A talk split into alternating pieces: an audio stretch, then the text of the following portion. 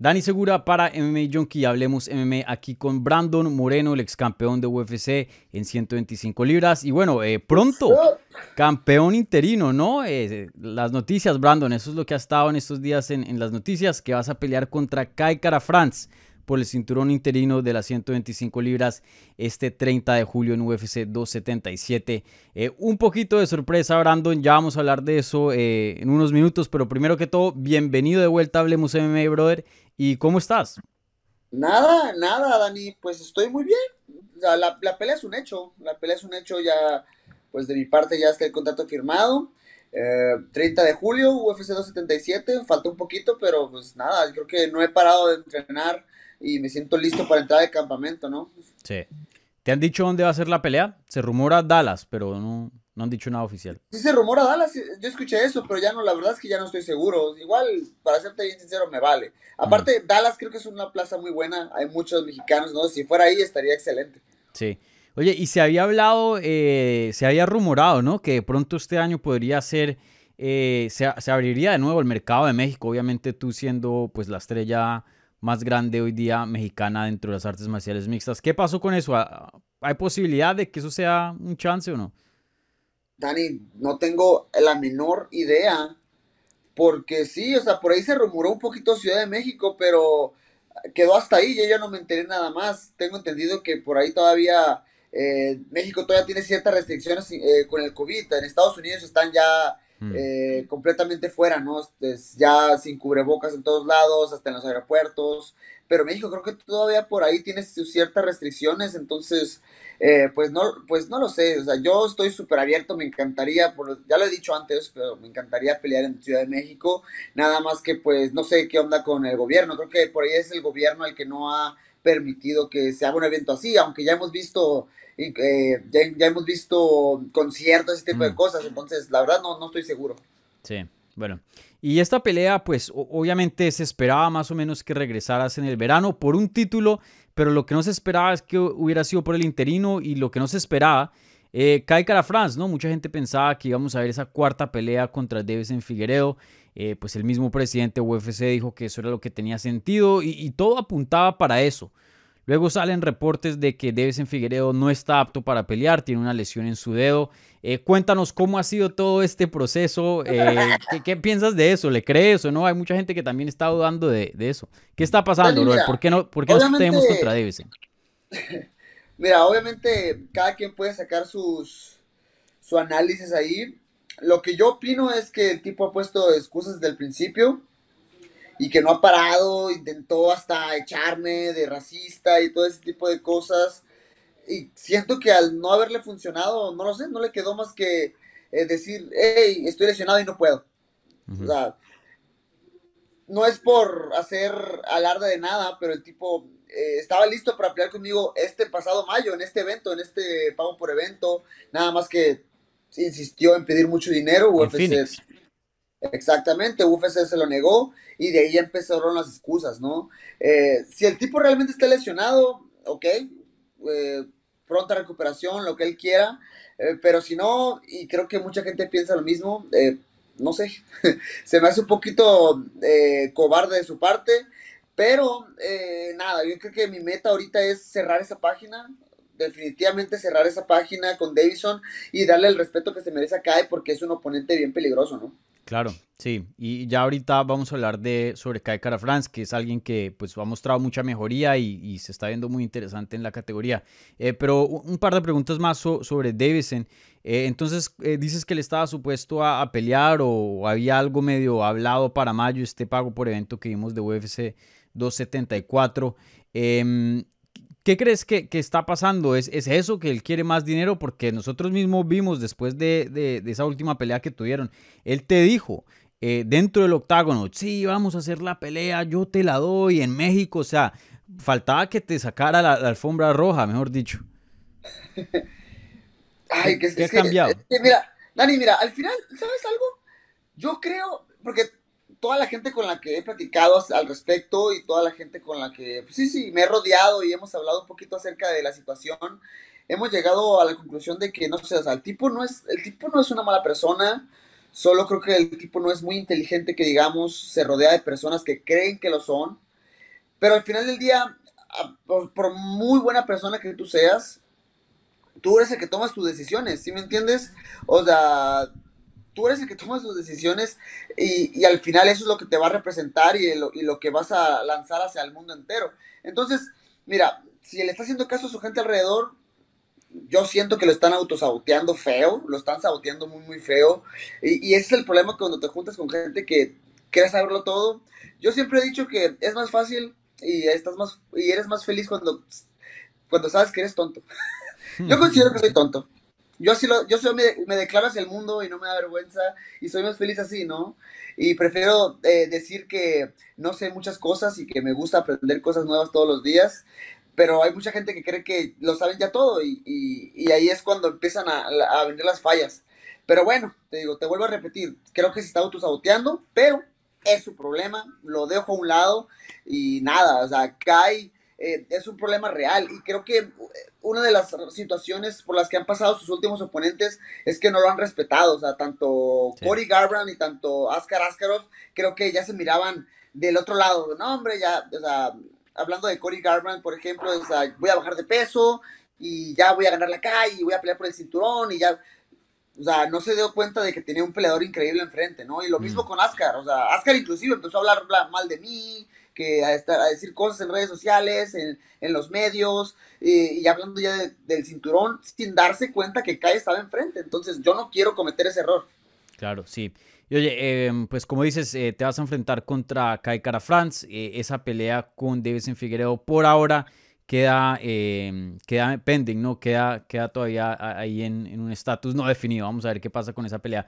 Eh, pero de alguna otra manera, ¿te gusta un poco que, haya pasado así? Porque obviamente yo sé que quieres pelear por el, cinturón indiscutido, pero eh, es, un, es un matchup como fresco y algo que noté especialmente en la última rueda de, de, prensa. Y yo sé que tienes antecedentes con Kai France, tú ya le ganaste, pero pues en recientes años, digo, eh, tú ya, yo te veía un poco ya cansado de Davis en Figuereo, en la rueda de prensa estabas cansado de lo que decía, tres peleas consecutivas, una cuarta, otra rueda de prensa, días de medios con el man, todo. Eh, de, de, alguna manera ves esto como algo refrescante un poco, tener otro contrincante? Dani, 100%, o sea, Davison, híjole, y no, y no dudo que solamente yo, a lo mejor también él, y a lo mejor por eso está huyendo de esta cuarta, ¿no? Porque, o sea, ya, o sea, tanto yo con él, tanto él conmigo, o sea, ya no nos queremos ver. es cansado, no, te lo voy a negar. Eh, y cuando ya me presentaron la, posibilidad de, enfrentar a Kae, fue como que, ah, ok, algo fresco, algo, algo nuevo, o sea, fresco entre comillas, porque sí, ya lo había, ya lo había enfrentado en 2019. Eh, pero bueno, o sea, después de aventarme tres peleas, tres campamentos con el mismo tipo, o sea, que me pongan una cara nueva es, es, algo, es algo, es algo bueno. O sea, lo, lo, algo, lo siento muy bien y me siento muy, muy optimista, ¿no? Del reto. Sí. Y, cinturón interino, ¿te quita un poquito por, por, no ser el de verdad, por decirlo así, o, o no te importa eso? Mira, a los ojos de mucha gente ese es el real.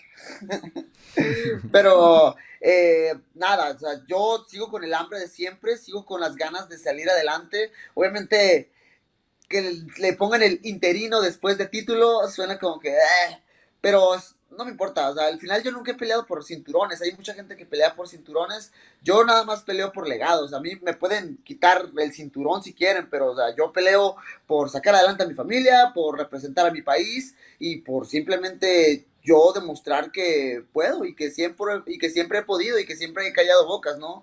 Ahorita eh, eh, ya no es tanto esa esa situación, pero antes no paraba de ser el underdog, no paraba de ser el menos favorito y eso me nutría muchísimo. A lo mejor ya no es tanto así en este momento, pero de todos modos trato de sacar eh, inspiración de cualquier lado y, pelear por un, por un título, aunque sea interino, pues es, es muy motivante. Claro, sí.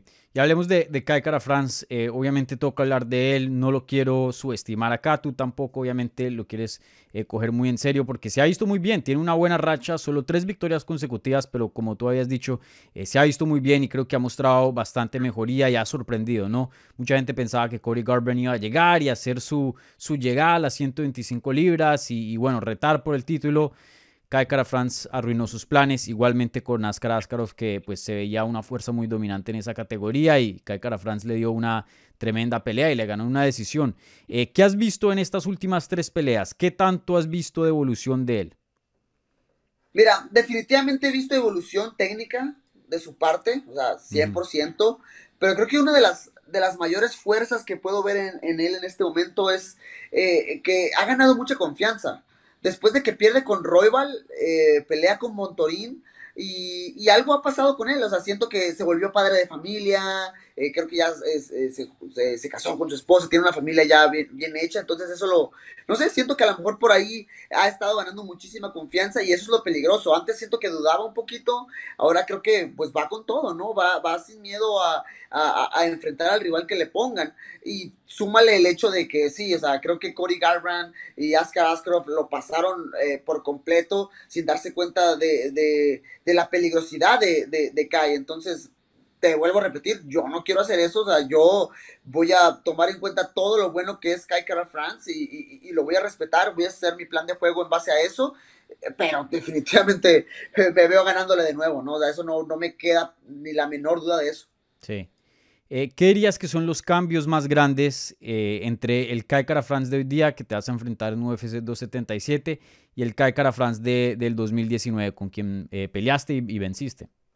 Ah, la confianza. Yo creo que te lo vuelvo a repetir, o sea, te digo, el tipo va con todo, va sin miedo, ya va, va simplemente a, terminar los combates, va motivado y eso creo que es lo, es lo mayor, te digo. Te puedo hablar de, aspectos técnicos, pero creo que simplemente eh, eh, el, nivel de confianza que, que demuestra es, es, lo que ha cambiado. Y lo veo un poquito en mí cuando pues pasa toda esta situación de que me cortan de la compañía y regreso, y cuando ya tienes una motivación extra y tienes un como fuego por dentro que, que quieres sacar, o sea, eso es una ayuda. Entonces, eh, el hecho de haber pasado yo también por lo mismo creo que me va a ayudar un poquito a entender eh, la situación dentro del combate también. Sí.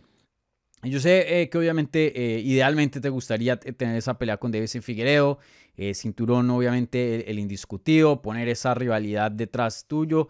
Eh, pero algo que me gusta, creo que esta es una opción B muy buena, lo había dicho en una, un video reacción aquí en el canal, eh, por varias razones.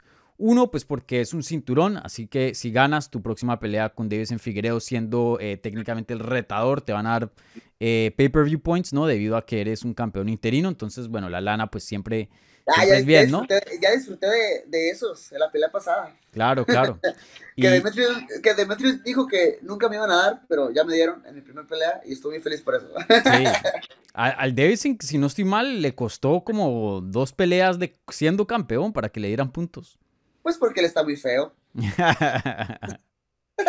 a ti de primerazas, Brandon, pum, puntos. Sí. Claro, ah, ay, se me fue el, hilo de la conversación. No, bueno, estaba diciendo, eso es un plus que veo, que obviamente, pues, em, creo que todos los fans quieren que los peleadores ganen, ganen lo máximo posible, obviamente ustedes lo arriesgan todo. Y dos, es una pelea de cinco rounds, entonces para los fans, pues obviamente eh, todos quieren ver más acción. Y para ti me parece que pues eh, entras con no solo una ventaja sobre Kai Kara France teniendo ya tres peleas de cinco rounds bajo de tu cinturón, él no. Él no ha peleado por campeonato dentro de UFC. Y también, pues, eh, siento que tu, juego es más apto para cinco rounds, ya que tienes un, cardio y un aguante muy bueno. Eh, ¿Lo ves así en, cuanto a todo eso? Pues vamos a ver, vamos a ver. creo que Kai tiene un, tiene un buen trabajo físico. Realmente, lo, por ejemplo, con Ascar lo vi llegar bien al, al tercer asalto pero sin duda creo que nadie puede negar la experiencia que tengo yo, ¿no? O sea, ya me enfrenté tres veces contra Davison, en dos llegué al, quinto asalto, eh, contra Sergio Pettis en 2017 llegué al quinto asalto, eh, ah, en LFA cuando peleé por el título eh, llegué al cuarto y medio, entonces digo, ya, ya he estado en esas situaciones y quiero suponer que sí me va a dar algo de ventaja manejarme hasta esos puntos también, o sea, yo realmente siempre cuando hago un campamento de entrenamiento me visualizo o sea, peleando cinco asaltos, o sea, no es como que si voy a pelear a tres o que antes peleaba a tres, me eh, no sé, no es como que hacía nada más tres rounds de sparring, o no es como que hacía nada más cierto eh, número determinado de rounds de lucha o jiu o sea, siempre cinco rounds de sparring, eh, tanta cantidad de lucha y todo eso, entonces, nada, yo creo que mi cardiovascular me alcanza inclusive para más, y, ya, lo ya lo he demostrado, y, y eso va, siento que me va a ayudar. Sí. Eh, ¿Has aprendido, yo sé que estás entrenando siempre para cinco rounds, pero en el transcurso de haber tenido todas esas peleas que llegas a cinco o cuatro rounds, ¿sí has aprendido algo y, qué cosas eh, sacas de esas experiencias? Pues nada, o sea, obviamente tienes que darte cuenta que no puedes iniciar eh, explosivo desde el primero, porque te puede jugar en contra. Hey, si tú consideras que tienes el cardio para aguantarlo eh, al 100% desde el principio, dale, o sea, creo que es una ventaja grandísima, pero siempre es, siempre es bueno empezar a moverte un poquito, empezar a tocar un poquito, eh, no entrando al aburrimiento o al, cálculo de más dentro del combate, ¿no? Creo que siempre cuando entro al primer asalto, por ejemplo, como lo he hecho con Davison, he entrado fuerte, con buen ritmo, pero tampoco acelerado, ¿no? No sé, tirando golpes a lo loco. Creo que he mantenido muy buen ritmo, muy buena presión, eh, pero con, con, con, buen cardiovascular y, con, buena, con buena presión, vale la redundancia. Sí. ¿Piensas que Kai es un oponente más difícil que Davison o no? Siento que Kai, mira, ya peleé con los dos. Lo que sí te puedo decir es que eh, Davison pega más duro. Posiblemente es porque Davison es más grande físicamente, mm. entonces corta más peso a la hora de rebotar, eh, pues trae más, más masa muscular. A lo mejor por eso pega más duro. Eso sí, es, eso sí estoy seguro, de eso sí eh, te lo puedo confirmar. Siento que Kai es más rápido en las combinaciones. buena defensa de lucha. Pero no, es que no le puedo quitar el mérito a Davison. Davison es, muy bueno, es muy, muy bueno. Y o sea, yo ahorita estoy haciendo una comparación con lo que enfrenté eh, en Kai Cara France en 2019 y con lo que he visto en sus últimos combates. Basado en eso y basado en lo que he, peleado con Davison, considero que Davison sigue siendo más bueno, pero nada, o sea, creo que caigo en lo mismo, no me voy a confiar ni un poquito, creo que voy a resaltar todas las habilidades y todas las virtudes de Kai para de nuevo llevarme la victoria. Sí, sí, sí. Y, bueno, otra cosa que te quería preguntar, eh, algo diferente entrando a esta pelea, obviamente no solo es el contrincante, eh, el tipo de cinturón, pero también, también estás entrenando bajo de, un nuevo equipo, ¿no? Hoy día eh, estamos haciendo esta entrevista, estás en, en Kansas City, estás entrenando con James Cross, que es un excelente coach. Y, bueno, eh, pues estábamos acostumbrados de verte mucho con el equipo de Tijuana, ya en Entram, con Raúl Arbizu. Em, cuéntanos un poco de, esa decisión de empezar a entrenar con, eh, con James Krause y, bueno, ¿cómo, ¿cómo quedó todo con el equipo? Claro, no, mira, yo la verdad es que Tijuana es un lugar que llevo en mi corazón, sobre todo el equipo de Entram Gym. Eh, yo cuando decido salir de ahí, eh, yo quedé bien en claro con, todos mis compañeros de que, hey, ustedes siguen siendo mi equipo, ustedes siguen siendo mi familia y creo que ya les he explicado, les he dejado bien en claro que ellos siguen contando conmigo para lo que se pueda, o sea, si ellos ocupan ir a Las Vegas y ocupan lugar donde quedarse, se ocupan donde entrenar, o sea, ellos cuentan conmigo al 100% y, y hasta para más, ¿no? Solamente que, mira, Dani, creo que no es algo nuevo, o sea, eh, yo sentía personalmente que ocupaba un cambio, un, cambio, eh, porque siento que la zona de confort, muchas veces hablamos de la zona de confort, pero lo que yo siento que he aprendido poquito durante los años es que a veces la zona de confort te llega por donde menos te lo esperas, o sea, cuando menos te lo esperas, ya tienes la zona de confort aquí en el cuello mm. y, y, ya no sabes cómo escapar. Y híjole, y, no, y no hablo solamente de entrenar en un lugar bonito, o sea, da igual, no importa si el lugar está bonito, está feo, no importa si tienes todas las comodidades, las zonas de confort te llegan por donde sea, entonces tú tienes que darte cuenta y tienes que saber identificar todo eso, ¿no? Y creo que algo que me ha llevado al éxito personal es que nunca me han dado miedo de tomar las decisiones para siempre y cuando llevar mi carrera hasta el final. Entonces, decidí hacer uno de los cambios más duros de mi vida, porque toda mi vida he entrenado en Entram Gym. Y te, te, digo, todos mis compañeros de entrenamiento los sigo queriendo muchísimo, pero era momento de, de, cambiar, ¿no? Eh, em, decidí trabajar con James Krause. Mucha gente hablaba muchísimo de que no, que debería de irse, cuando se salió apenas nada más uh, la noticia de que me iba a cambiar, mucha gente no, debería de irse a AKA, debería de irse a American Top Team, a estos gimnasios grandes. Pero no sé, no lo sé, siempre he estado acostumbrado a tener un trato muy personal con mis entrenadores y siento que esos gimnasios grandes eh, creo que lo tienen hasta cierto punto, pero no como, como hubiera preferido, ¿no? James Strauss, eh, lo tengo, llevo viéndolo muchísimo, sobre todo este año 2020, donde aprovechó la pandemia con todo para meter atletas en la UFC y que le empezó a ir exageradamente bien. Eh, vi la relación que tenía con sus peleadores, um, siendo parte del, del broadcast en, en, español, de UFC español, eh, pues narrando. Miraba cómo interactuaba en las esquinas, por ejemplo, con sus atletas.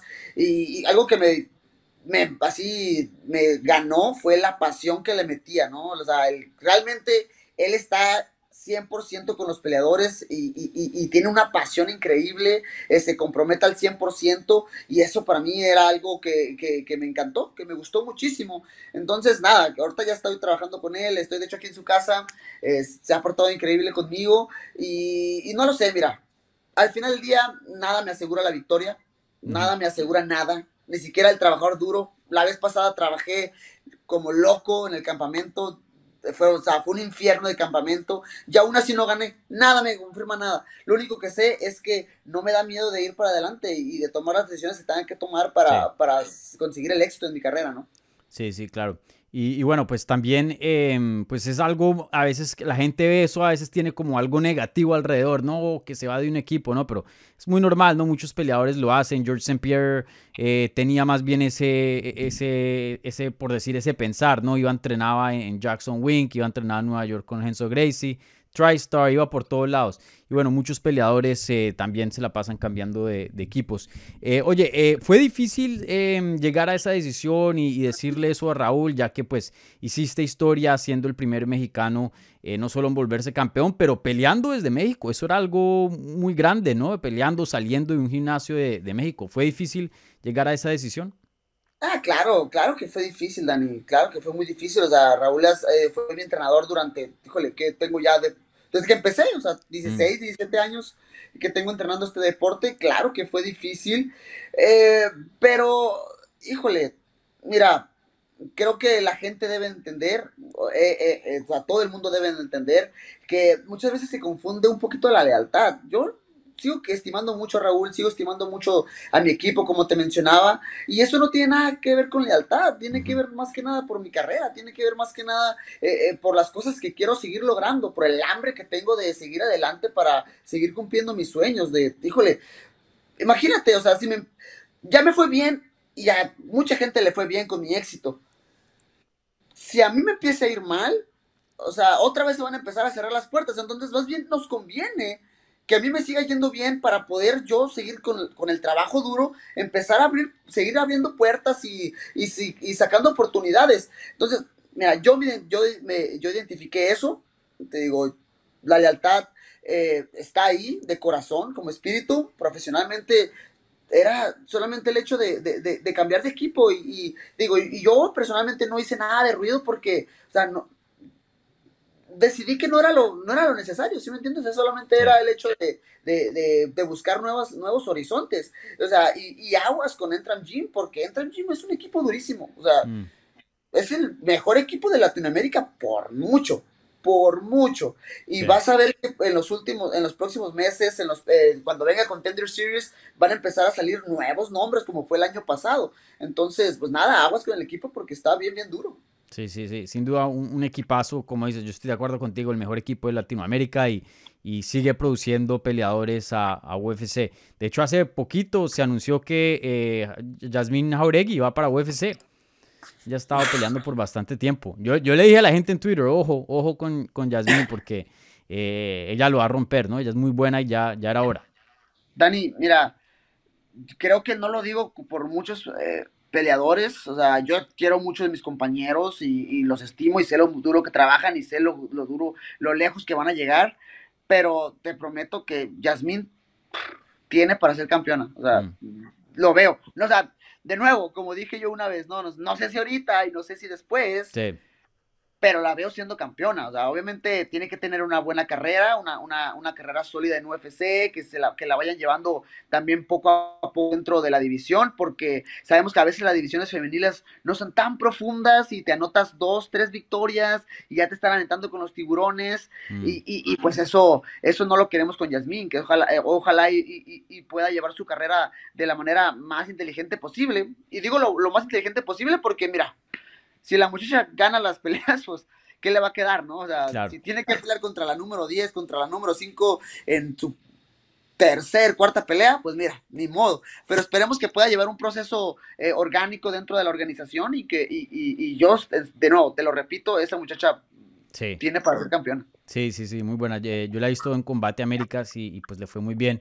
Eh, entonces ya, ya era hora que llegara a UFC, me pareció.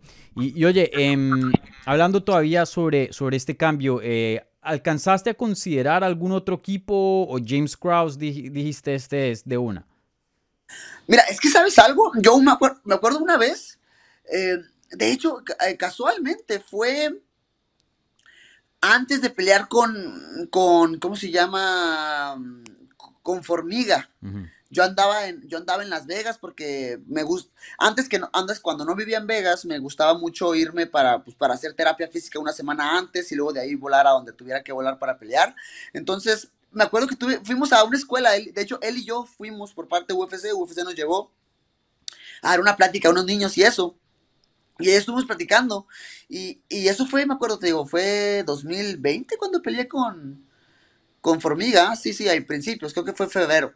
Sí. Y nada, me empezó a platicar, me dije, hey, Lanta, yo tengo un montón siguiéndote, eh, me encanta tu estilo de pelea. Y, o sea, en un ratito, o sea, del el trayecto de la escuela al, al hotel donde estábamos, me empezó a eh, clasificar todas mis fortalezas, eh, todos mis defectos, pero y, empezó a hablarme de una forma tan suave y eso siempre se me quedó en la cabeza, ¿no? Por mucho, mm. por mucho tiempo. Por eso cuando empecé a decidir fue de los primeros nombres, o sea, fue de los primeros nombres que consideré. Eh, también es cierto, mi, mi manager Jason House tiene muy buena relación con él, entonces hicimos el, el match inmediato.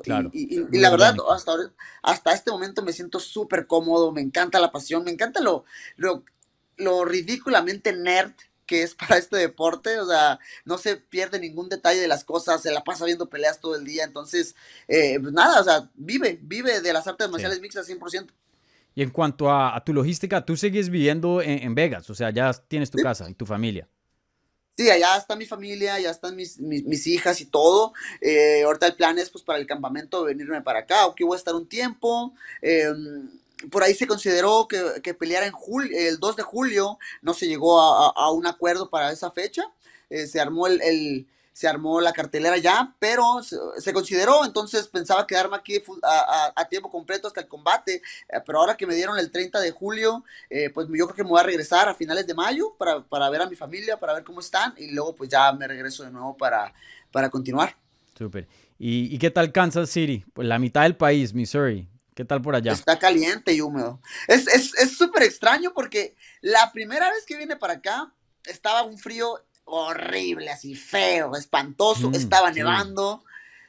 Y así quedó. Y de hecho, esta vez que me vine, todo mi equipaje, toda mi ropa lo hice pensando en ese frío y jamás se me ocurrió preguntar acerca de, cómo estaba ahorita. Pero no, ahorita está horriblemente caliente. O sea, está caliente, húmedo, me siento pegajoso todo el día.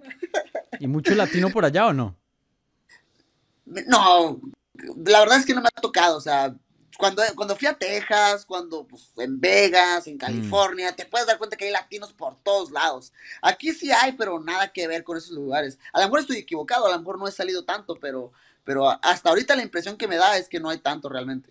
Sí, sí, sí. Sí, o cambio, o sea, la mitad del país, aunque bueno, Kansas City es una ciudad grande, pero pues de todas maneras sigue siendo muy lejano a México, ¿no?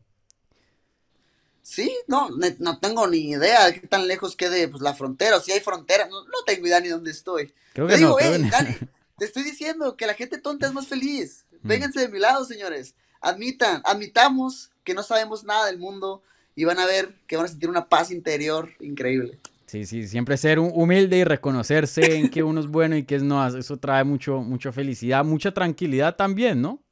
Así es, señor. O mm. sea, ¿para qué, ¿para qué te esfuerzas en pensar que eres inteligente cuando no lo eres? ¿Para qué? Mejor, mira, seamos todos tontos. Admitamos que no sabemos nada y que nos falta mucho por saber. Y seamos ¿Y te has llevado Legos allá? ¿Has armado Legos por allá o no?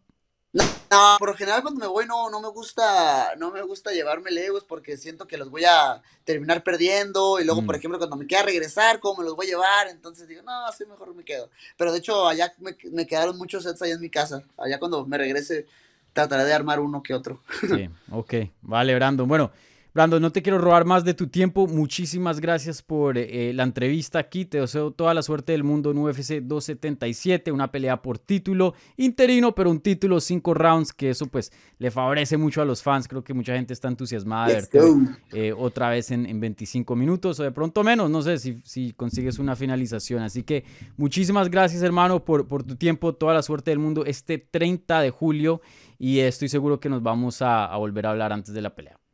Así es, señor. Primero Dios, ¿ok? Un abrazo, Dani. Cuídate mucho. Vale, muchísimas gracias, Brandon.